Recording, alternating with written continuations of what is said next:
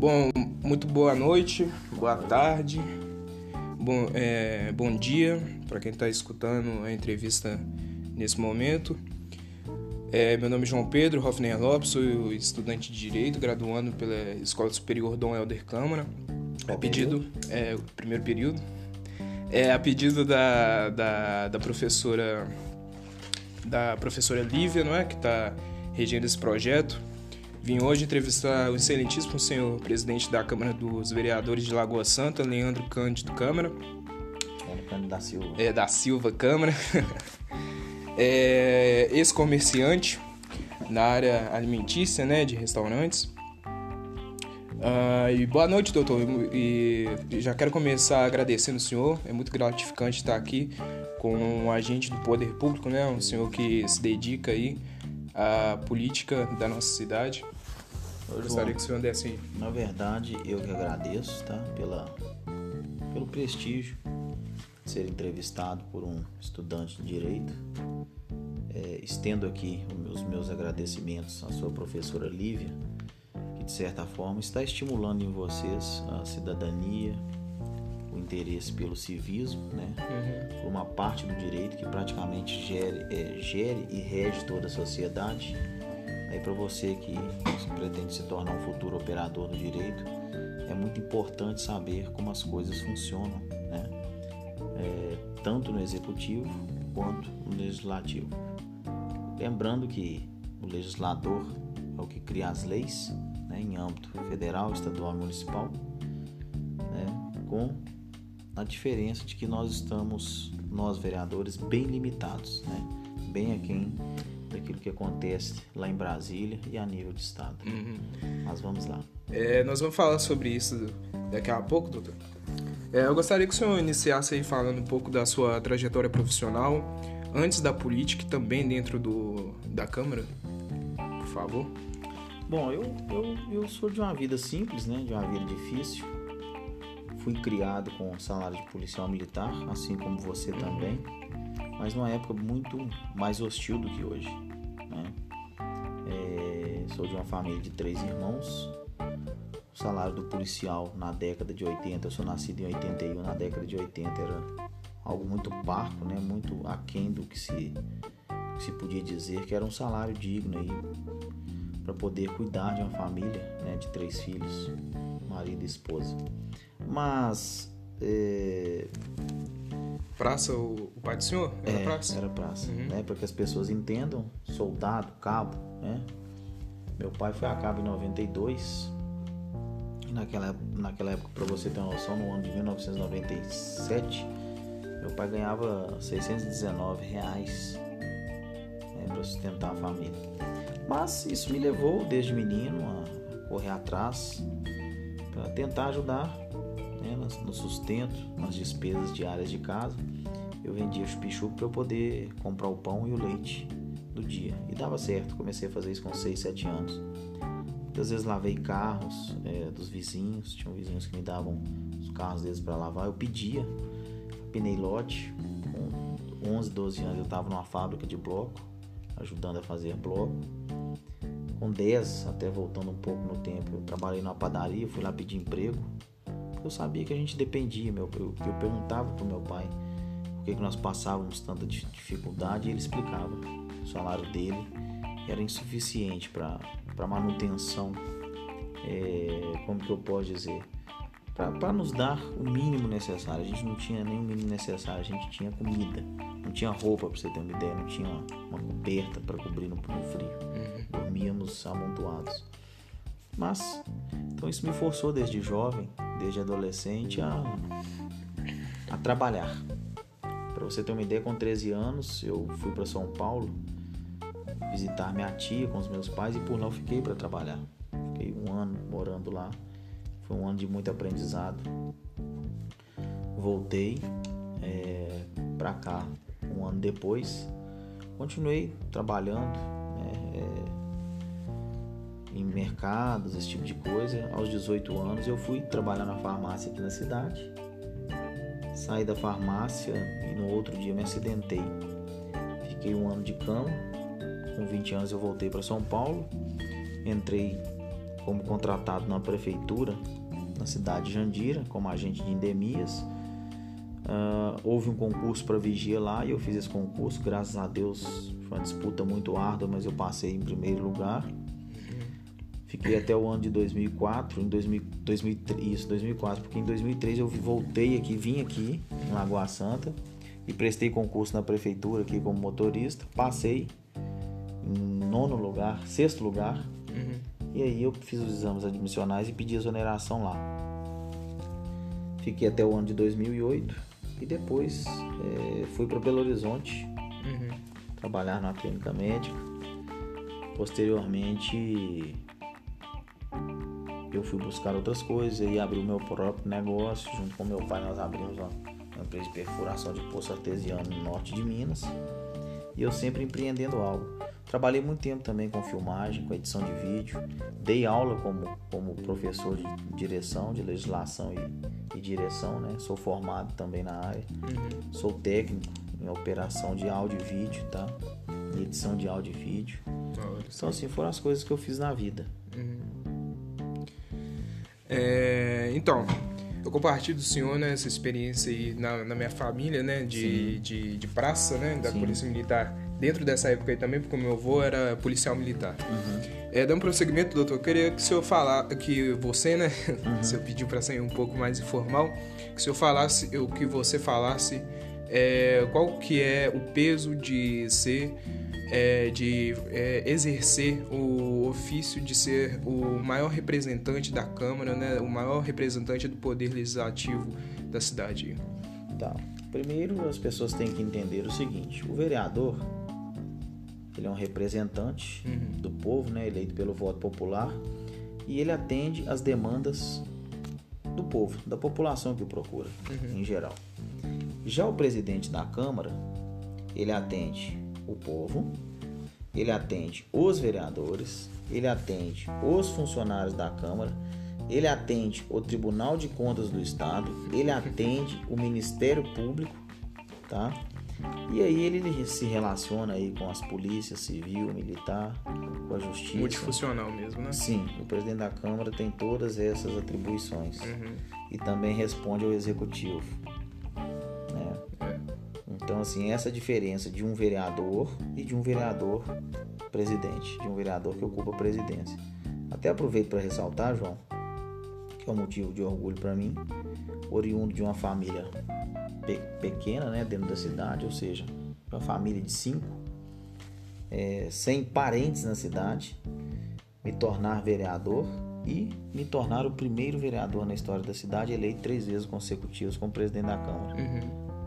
Sabendo que a gente enfrenta os preconceitos aí com relação à condição financeira e até mesmo com relação à cor. Uhum. Né? Uhum. Sendo eu, eu me considero um negro. Sim. Né? E você sabe que nós ainda enfrentamos esses tipos de preconceito na nossa sociedade. Mas isso para mim é motivo de orgulho. Uhum. Para chegar no cargo, o senhor precisa de apoio, não é? Precisa de, de apoio, bastante apoio, né? Sim, da, dos da vereadores, Câmara, dos vereadores, não é vereadores, isso? Uhum. Mas o trabalho que que eu exerci no meu primeiro mandato como presidente, embora inexperiente, como vereador e como presidente também, só procurei fazer o certo. Entendeu? Uhum, sim, e sim, fazendo sim. certo, tudo dá certo. Sim, sim, com certeza. O senhor falou da, da sua da relação aí do presidente da Câmara com o executivo. Gostaria que o senhor falasse um pouco qual que é a sua relação com um, o executivo é, atual, não é? Uhum. É, se o senhor, o, o, que, que o senhor acha da, da gestão do, do senhor prefeito, né, o Rogério Abelar, que está aí, acho que vai tentar a, a recandidatura, né? Sim. Bom, eu começo dizendo o seguinte: a minha relação com, com eles é zero, enquanto pessoa, uhum. é, e enquanto político, eu tenho que simplesmente buscar o bem coletivo, né? Sou considerado vereador de oposição, mas eu tenho muita tranquilidade. Uhum. Qual que é o partido do senhor? Atualmente PL. PL. Muita tranquilidade em te dizer que todo projeto de lei que chega na casa e que chegou desde o meu primeiro dia, eu avaliei pensando na população. E os meus votos também foram sempre com base na vontade popular. Eu sempre consultei inclusive você deve saber, creio eu, eu sou o vereador mais acompanhado né, nas redes sociais. Nenhum vereador tem o alcance que eu tenho uhum. dentro da cidade nas redes sociais. Uhum. O senhor acha que o Rogério Avelar tem, tem atendido as demandas do, da Câmara? João, ele, ele não tem que pensar em atender as, as, as, prioridades e os anseios da Câmara, mas ele tem que procurar né, uhum. atender os anseios da população. Ele tem que primar pelos interesses da população. No meu ponto de vista, se eu falar que, a gestão dele não teve conquistas e avanços, eu seria hipócrita uhum. né? ou mentiroso. Eu estaria mentindo para mim mesmo e isso não é verdade. Então, assim, ele teve avanços, teve conquistas, mas o que nós percebemos hoje é a saúde, que inclusive foi uma promessa dele, que ele falou que era um compromisso moral né, de, de fazer a maternidade funcionar na cidade e não teve maternidade. E eu considero promessas políticas não cumpridas como estelionato eleitoral né, em período de promessa de campanha, se ele não cumpre ela, ele é um estelionatário eleitoral. Uhum. Sabe? Então, assim, Sim. muitos projetos encaminhados da prefeitura para o legislativo, eu entendi que eles tinham um cunho muito prejudicial para a população e lutei contra eles. E graças a Deus venci, né? Uhum. Não sozinho, porque lá dentro um vereador sozinho não tem expressão nenhuma mas nós conseguimos barrar muitos projetos que para mim seriam danosos para a população, como rotativo dentro da cidade, como privatização da lagoa, concessão para que se explorasse a lagoa e que se, que se cobrasse, entendeu? Para as pessoas acessarem a lagoa, uhum. só para você entender. É, projetos também de vendas de áreas públicas para fins que eu acho que não trariam benefício nenhum para a nossa cidade, entendeu? Então eu acho assim, eu fiz muito mais impedindo algumas ações que, na minha opinião, tornam dizer seriam extremamente danosas do que projetando. Uhum. Eu fui mais ou menos que num campo de batalha um escudo. É, compreendo. É necessário, né, figuras políticas como essa para defender a população, sim, sim, né? Até porque toda unanimidade, eu acho que ela ela, ela, ela não é inteligente. Uhum. Tem que haver divergência. Sim, sim. Imagina se todo mundo pensar igual. Qual que é o nosso avanço? É. Concorda? É, concordo. concordo Imagina quando disser assim, o planeta é quadrado. Uhum. Se ninguém dissesse, é redondo. Concorda? Todo é. mundo, e até hoje a gente já tá caçando os quatro com certeza, do planeta. Com certeza, com certeza. É. Além de se aproximar de um, de um sistema ditatorial, não é verdade? Esse tipo de, esse tipo de concepção, não é? Uma unidade, fosse. uma unidade política, não é? é? Se impositivo fosse. É, sim. Né? Senão eu seria apenas um clero. É, com certeza. Um conselho. Se eu está falando de projetos, é, a Lagoa Santa é uma, uma cidade que hoje é considerada cidade dormitório, não é? Uma Sim. cidade que as pessoas... Considerada hoje não, há muito tempo ela é, né? É, as pessoas fazem é, migração pendular, né? Elas vão para o trabalho e retornam Sim. somente para suas casas, né? Como a cidade serve muito mais como residência dessas pessoas do que como local de trabalho. Sim. Isso, é, a, isso contraria um pouco qual é o verdadeiro potencial da cidade, né? Porque Lagoa Santa tem um potencial turístico e comercial, ao meu ver, muito grande, não é? Eu concordo. É, dá para fazer muita coisa pela nossa cidade dentro da, da concepção comercial, Sim. não é? O que que é você e a Câmara tem feito para elevar a condição de Lagoa Santa de cidade dormitório para uma cidade mais comercial. Tá. Veja bem.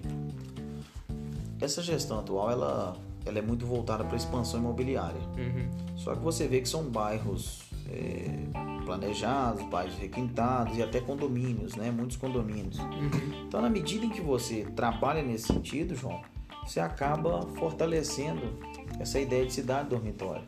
E é isso que nós deveríamos acabar. Entendeu? É isso que nós deveríamos deixar de lado um pouco e pensar o seguinte: nós não temos, nós temos que fazer condomínio, vamos, mas vamos fazer condomínios industriais. Vamos abrir alguma coisa aqui, vamos abrir, vamos abrir espaço para que uma empresa venha, para que uma, uma fábrica venha. Nós temos várias áreas públicas, entendeu, que permitem a instalação de empresas e indústrias. Mas você há de convir comigo o seguinte: se você está focando a sua energia encapinar um lote, você não vai conseguir pintar a parede. Uhum. Então a prioridade dessa gestão é a expansão imobiliária. Consequentemente, a saúde, a educação, a segurança pública e principalmente, e principalmente a geração de emprego e renda fica comprometida. Da gestão do executivo e do legislativo, das duas? Não, estou falando da gestão do, do executivo. Uhum. O legislativo, por força de lei, ele não tem poder, entendeu? Não tem poderes legais para interferir nisso. Uhum. O que nós fizemos foi buscar empresas, entendeu? E mesmo assim, em sucesso, porque, por exemplo, o vereador Fabiano Moreira, ele conseguiu uma empresa para cá, mas o executivo não doou a área, certo? E o que nós fizemos enquanto Câmara foi doar é, áreas para empresas para que elas, uma para se instalar aqui na cidade, apesar de ter gerado pouco emprego, a outra é a VMI Tecnologias, que nós doamos 20 mil metros de área para ela, para que ela expandisse o negócio dela. Né? Consequentemente, aumentou aí, em muito o número de contratados.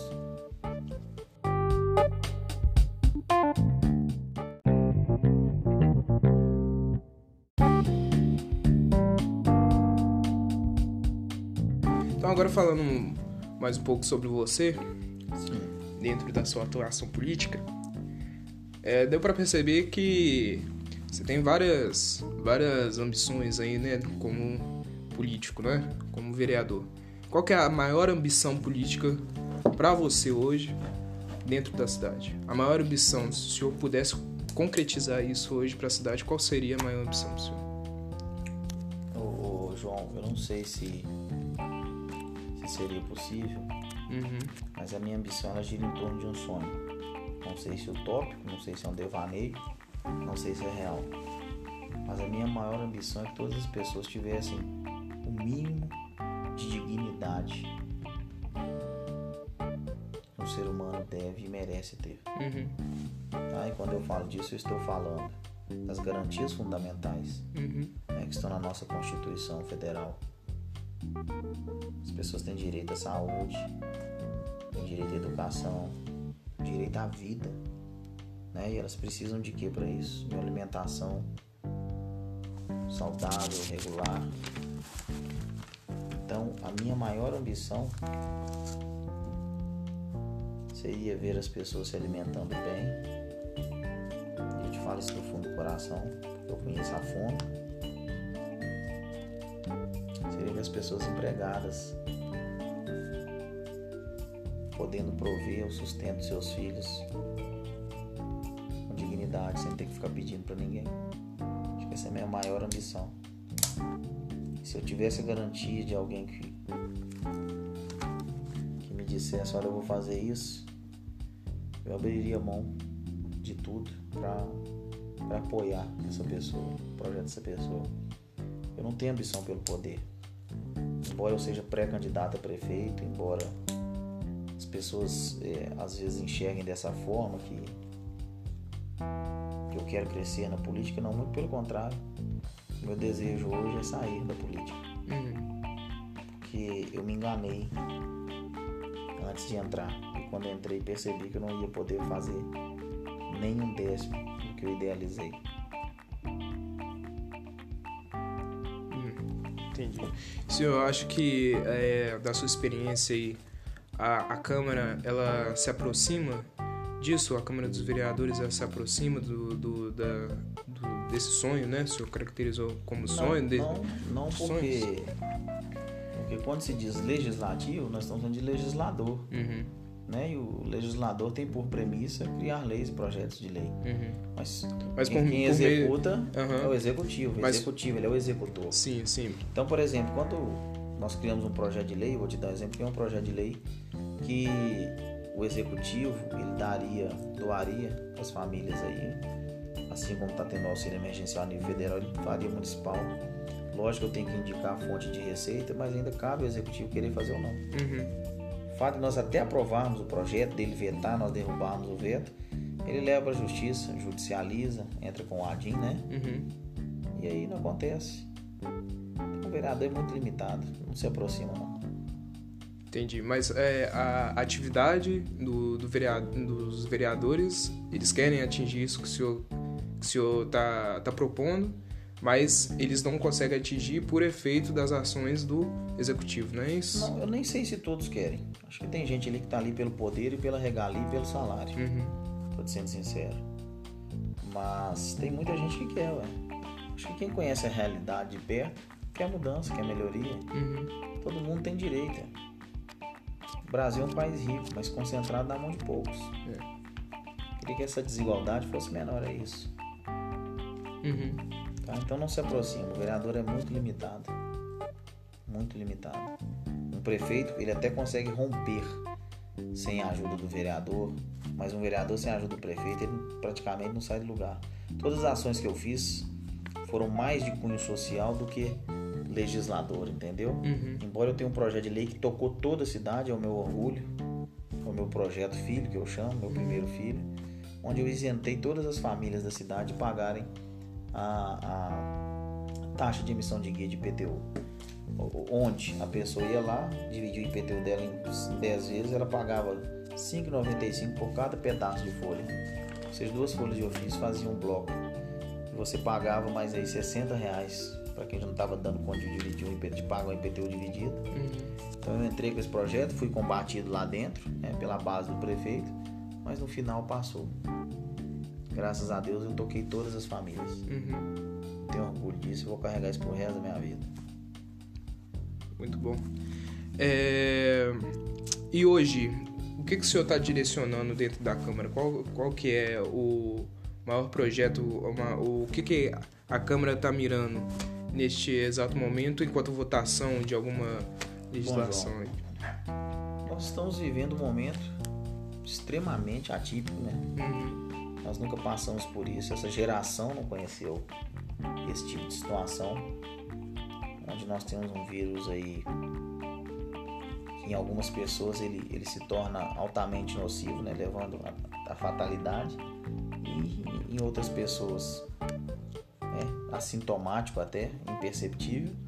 Mas nós temos adotado políticas públicas que visem, nesse momento, amparar a população Uhum. É socorrer, é um momento de socorro. Então, a maior ação da Câmara neste momento, nosso mecanismo de ação, os nossos mecanismos, né, estão to- todos voltados para socorrer a sociedade. Uhum. Então o senhor acha que. Você, né? Você acha que é, a Câmara tem, tem atingido o norte certo? Ou poderia ainda ser um outro caminho? Ô, João, as pessoas não têm noção do poder, mesmo com toda limitação, que tem o legislador pro bem ou pro mal. Uhum. quando ele é mal intencionado e se une com outros mal intencionados. E quando eu falo mal intencionado, né, porque eu preciso deixar claro, Leandro, o que é um, um legislador mal intencionado? É aquele que legisla em causa própria. Uhum. Como é, que, como é que é esse negócio do cara legislar em causa própria? Alguém fala pra ele assim, ó, preciso mudar o zoneamento da, da, da rua A lá embaixo que eu quero construir um prédio. Quando todo mundo é contra, ele se junta, aprova esse projeto, certo? O cara vai lá e levanta um prédio e depois ele muda de novo o zoneamento e volta ele ao estado anterior. Uhum. Isso é legislar em causa própria, porque ele foi beneficiado. E prejudicou várias pessoas, entendeu? Para que só ele fosse beneficiado. Isso é errado. Entendeu? As pessoas confiam na gente para que nós estejamos lá representando seus interesses, então a gente não pode trair isso. Concorda? Uhum. Sim, sim, com certeza. É... Então, o senhor falou sobre o coronavírus aí, né? Que tem sido uma grande preocupação da Câmara, né? É, o isolamento social ele implica grandes é, problemas dentro do âmbito social, político e muita gente é, é, eleva até como principal o problema econômico, não é? Tem sim. É, diante de toda a conjuntura política do país, né, a movimentação dos nossos líderes, a movimentação da economia, a movimentação da própria, da própria população, qual é a, a- a posição do senhor dentro de toda essa conjuntura aí? Bom, é, uma coisa o presidente da República tem dito que é mais letal do que esse vírus Uhum. é o prejuízo econômico que ele está trazendo para a nossa sociedade. Então, assim, nós paramos bem antes, né? quando fomos alarmados, o Brasil ainda estava começando né, a sua fase de contaminação. Uhum. Para você ver que a gente tá, nós estamos agora próximos de atingir o pico, né, a curva uhum. desse, dessa pandemia. E a minha avaliação é que as pessoas deviam se proteger, entendeu? Se proteger o máximo possível, mas continuarem trabalhando. A gente vai ter agora um encolhimento da economia para o próximo ano. Nós aumentamos significativamente o número de desempregados, o número de miseráveis, o número de pessoas passando fome, uhum. o número de moradores de rua. Então, os efeitos colaterais que esse coronavírus trouxe, ele é bem pior do que como é que eu te diria a, a contaminação e a letalidade dele uhum. em si. Os efeitos colaterais são bem mais letais do que o próprio vírus. Uhum. Compreendo. É isso que eu enxergo. Então, assim, lógico que se eu puder dizer para todo mundo, eu diria: fique em casa. Quem pode, quem tem condições de ficar em casa, tem reserva para queimar, porque assim, ele está se protegendo, protegendo sua família protegendo aqueles que, com quem ele convive. Mas se não, trabalhem. Porque senão nosso país vai quebrar. Você vê como prova disso o Estado aí, ó. Zema estava muito a passos lentos, né? Colocando o Estado nos trilhos. E quando eu falo nos trilhos, da recuperação fiscal. E aí vem essa situação aí descarrila de novo o trem do progresso. Então, é, na visão do senhor, aproveitando que, senhor, que você falou do governo Zema aí, não é? A gestão do, do governador tem sido uma gestão propícia né, para Minas Gerais, uma gestão muito produtiva. Uhum, produtiva. Tá? É uma gestão progressiva. Uhum. O Zema foi uma grata surpresa. Eu fico satisfeito que eu votei nele. É, queria novidade. E ele falou uma coisa muito interessante, que ele saiu do, do da zona de conforto dele e entrou na política para contribuir. E tem contribuído muito. Posso dizer que a gente. Eu, eu vou falar por mim, né? Eu tenho orgulho de ser mineiro e o Zema é um político que, que fortalece esse sentimento. Eu uhum. acho que ele está no caminho certíssimo, corretíssimo, fazendo tudo da melhor forma possível, mesmo nunca tendo sido um gestor público, né? alguém oriundo da iniciativa privada que trouxe uma qualidade muito grande para a máquina pública. Uhum.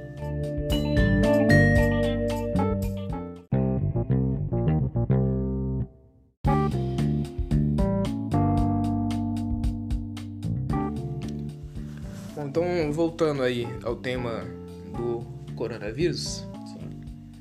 É, o prefeito ele tem tomado algumas medidas né, sanitárias, administrativas, para conter a, a pandemia, não é? é? O discurso do executivo no momento é o discurso é um discurso que ecoa é, no Brasil inteiro, né? Que é o discurso de ficar em casa, correto?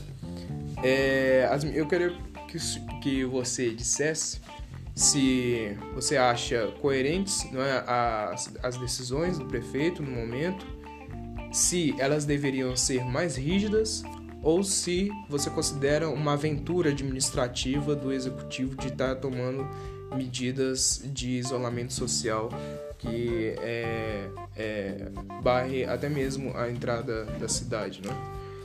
Bom, eu não acho que é uma aventura administrativa, ele tem que fazer isso mesmo, certo? Mas ele tem que ser equânime, né? tem que ser muito equilátero nas suas decisões e uma coisa tem que estar em consonância com a outra. Então, por exemplo, eu vou tornar a te dizer: todos aqueles que puderem se isolar, ótimo, mas todos aqueles que, se, que puderem se isolar sem prejuízo financeiro, tá? Sem prejudicar a ordem econômica da cidade.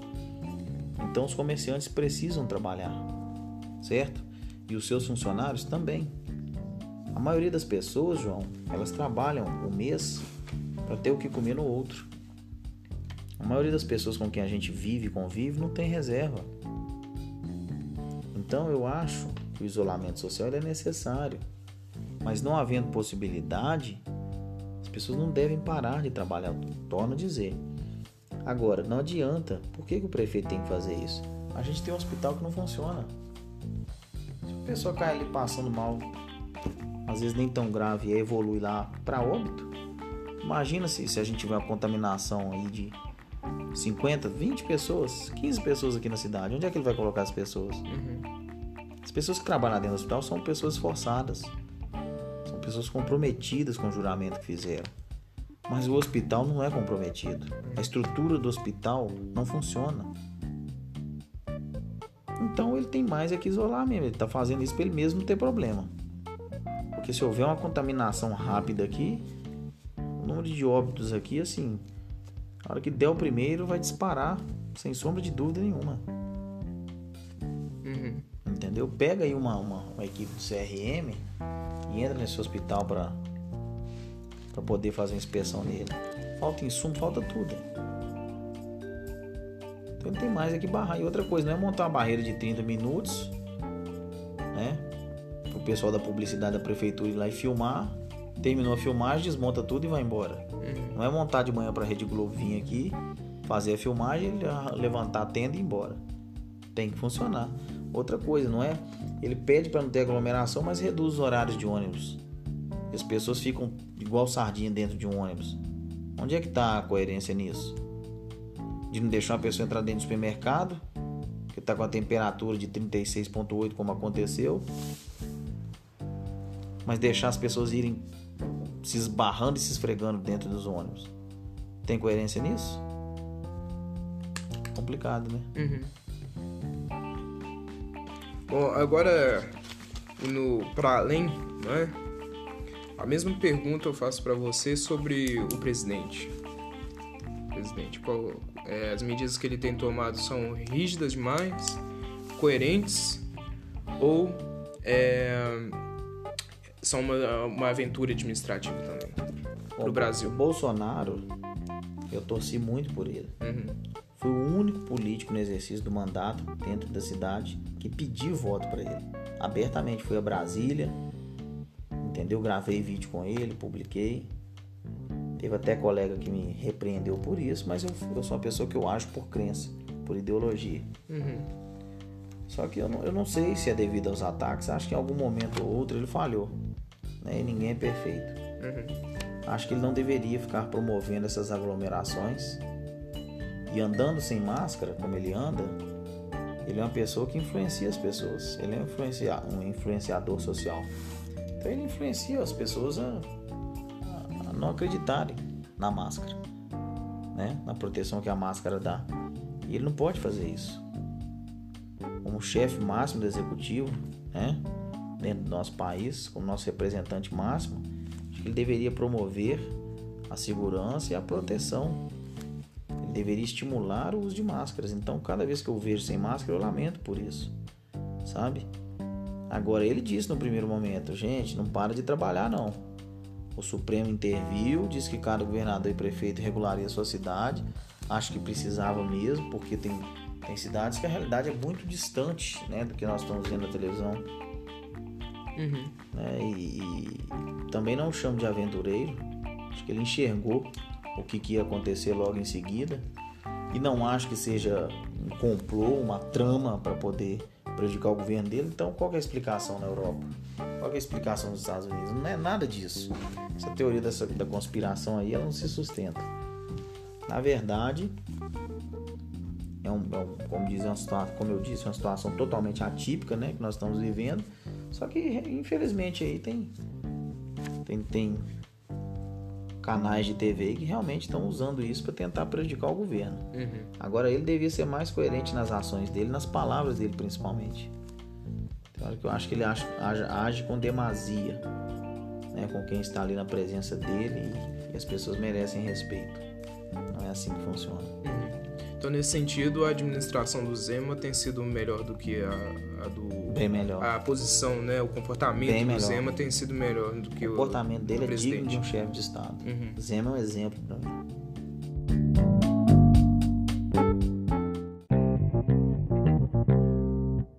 É, eu queria agradecer ao senhor pela oportunidade mais uma vez de estar aqui, não é? Pedir perdão aí pelo incômodo. Não, não, não, de forma alguma. É, foi muito bom o senhor ter a disponibilidade de ter essa conversa conosco, né? Toda uma sala é, de direito do primeiro período vai estar escutando as palavras, né, as suas palavras. Eu mando um grande abraço a todos os seus colegas, né? Uhum. futuros operadores do direito. Quero dar um conselho para vocês, viu, gente? Eu já estive na faculdade de direito, tive que largar porque me separei e Qual- qual a fiquei com os filhos. Eu fui para Faminas na época, em 2010. Mas, bom, então eu quero mandar um abraço aí pros, para os seus colegas de, de classe. Mandar um grande abraço para a professora Lívia, embora eu não a conheça. Mas quem sabe, né? Não teria a oportunidade de conhecê-la pessoalmente. Uhum. É, dizer para vocês que eu não conheço a Dom Helder Câmara pessoalmente, mas a tenho como referência da melhor faculdade de direito no estado de Minas Gerais. Uhum. tá? É, eu tenho certeza que meus colegas eles é, compartilharam aqui da, da da admiração de ter escutado o senhor falar. E agora pode ter pode ter a liberdade de dar qualquer declaração aí inspiradora para para conosco, como um bom líder faria. Bom, o que eu tenho para dizer para todos vocês é o seguinte: estudem, tropecem, se levantem e estudem. Busquem o conhecimento. Nós podemos perder muitas coisas na vida, mas o conhecimento a gente não pode perder. E o conhecimento é algo que jamais tirarão de nós. Né? O conhecimento é uma fonte inesgotável, eu diria. E quero pedir a vocês, que são pessoas que estão buscando clareza na vida, né, galgar de- degraus maiores na vida, que orientem as pessoas, os eleitores, a não trocarem o seu voto, a não venderem o seu voto, a não barganharem o seu voto. Todo voto ele deve ser dado em confiança. Porque a pessoa que ela vende o voto, ela não tem direito de cobrar do seu político as suas ações, porque ela vendeu. Mas aquele que confia, ele tem o direito sim de requerer e de invocar a confiança que ele deu a um representante público, a um agente político, tá? Quero dizer a vocês que por mais que eu tenha tido de sabores dentro da política, eu acredito e tenho percebido que nós temos a passos lentos avançado na conscientização do cidadão, na formação do cidadão. Sei que vai levar um tempo, mas nós ainda teremos pessoas lá dentro com um perfil diferente da política tradicional em que vive o país dos dias mais antigos, eu diria, até os atuais. Nossa política ela não foi não foi bem planejada e infelizmente ela tem seus percalços e se tornou, eu diria, uma fonte de privilégios e vantagens para muitos. Como eu gostaria de dizer para vocês as mudanças que eu fiz dentro da casa legislativa que eu presido e como as pessoas se alegrariam se pudessem ver de perto o que eu fiz. Tive muitos problemas com o sistema. Percebi que antes de eu nascer o sistema estava lá. Cresci, me tornei adulto, me tornei pai de família e o sistema continuava lá. Entrei, bati de frente com o sistema, percebi que ele é bem maior do que eu imaginava. Mas eu quero contar com vocês, geração futura, para que guardem bem essas palavras e sejam provocadores de mudanças. Não aceitem ninguém dizer para vocês que vocês não são capazes. Não fujam de uma luta, não fujam de um desafio. Eu nunca vi alguém que não luta dizer para alguém que venceu ou levantar um troféu. Sejam medalhistas, sejam progressistas, sejam estadistas, sejam o futuro dessa nação. Eu creio muito nessa juventude que está vindo aí e é por isso, João, que eu te recebi aqui com o maior prazer e com a maior alegria. Embora esteja tarde, né? São quase 11 horas da noite. Foi por isso que eu fiz questão de te responder olhando nos seus olhos e não te enviar um papel ou um e-mail respondido. Uhum. Para que você pudesse perceber em mim, na minha fisionomia, nos meus olhos, o que eu sinto com relação a cada pergunta que você me fez aqui. Você vai levar essa experiência. E eu sei que eu procurei ser o mais franco e verdadeiro possível com você. Se eu passasse por outra entrevista dessa, as respostas seriam as mesmas. Então, a verdade ela se protrai no tempo. A mentira se desfaz com a chegada da verdade. Sejam provocadores de mudanças. Um abraço a todos vocês, estudantes de direito do primeiro período. Um abraço, professora Lívia, tá? Meus parabéns pela iniciativa de promover o conhecimento, forma adentrar no cerne do legislativo para que eles tenham uma compreensão melhor do que é a casa, tá? Obrigado, João. Muito obrigado mais uma vez a todos vocês pelo prestígio e pela honra que me deram. Forte abraço. Meu nome é João Pedro Hoffner Lopes, graduando pela Escola Superior Dom Helder Câmara. E essa foi a entrevista que estive conversando aqui com o presidente da Câmara dos Vereadores de Lagoa Santa, Leandro Cândido da Silva. Da Silva.